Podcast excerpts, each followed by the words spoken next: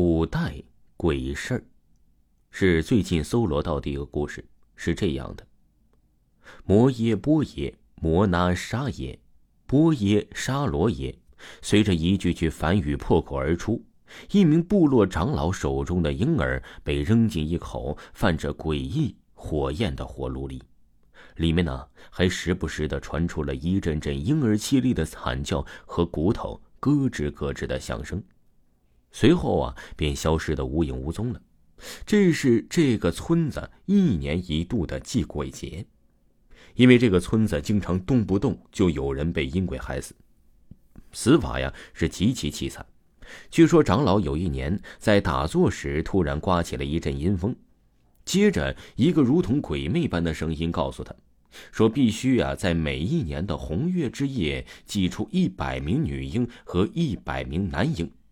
否则，死人的事儿还会经常发生。出于害怕，长老都照做了。没想到之后几年再也没有死过人。没想到这样的日子并不长久。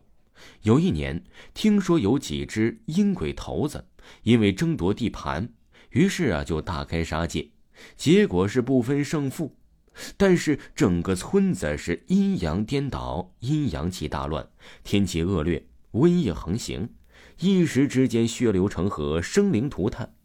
在这个红月之夜，原本热热闹闹的村子变成了死寂之地，包括那个每年都给阴鬼好处的长老在内，整个村子的几百户人家无一幸免。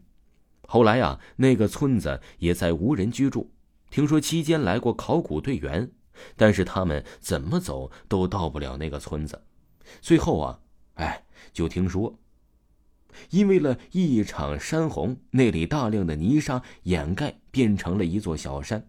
在这里啊，要郑重的提醒大家，一定不要私下尝试一些古代鬼术，因为你可能会因此后悔。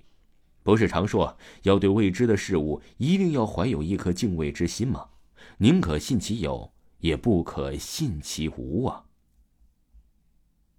在这儿呢，给大家分享一个听友鬼事他说呀。是他在学校遇到的比较恐怖的事。他记得有一天晚上和女朋友吵架了，晚点怕吵到了室友。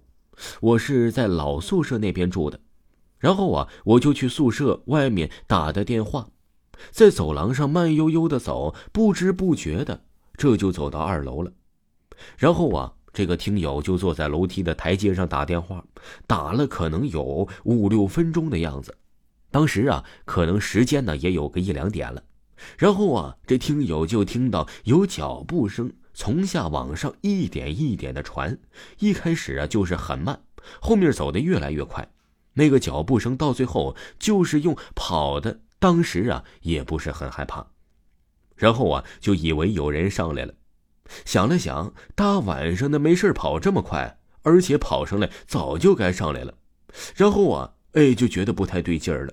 这听友就开始往四楼准备回宿舍了。然后走到四楼的时候，脚步已经很近了，感觉呀后面就有着什么东西。于是回头也没看见。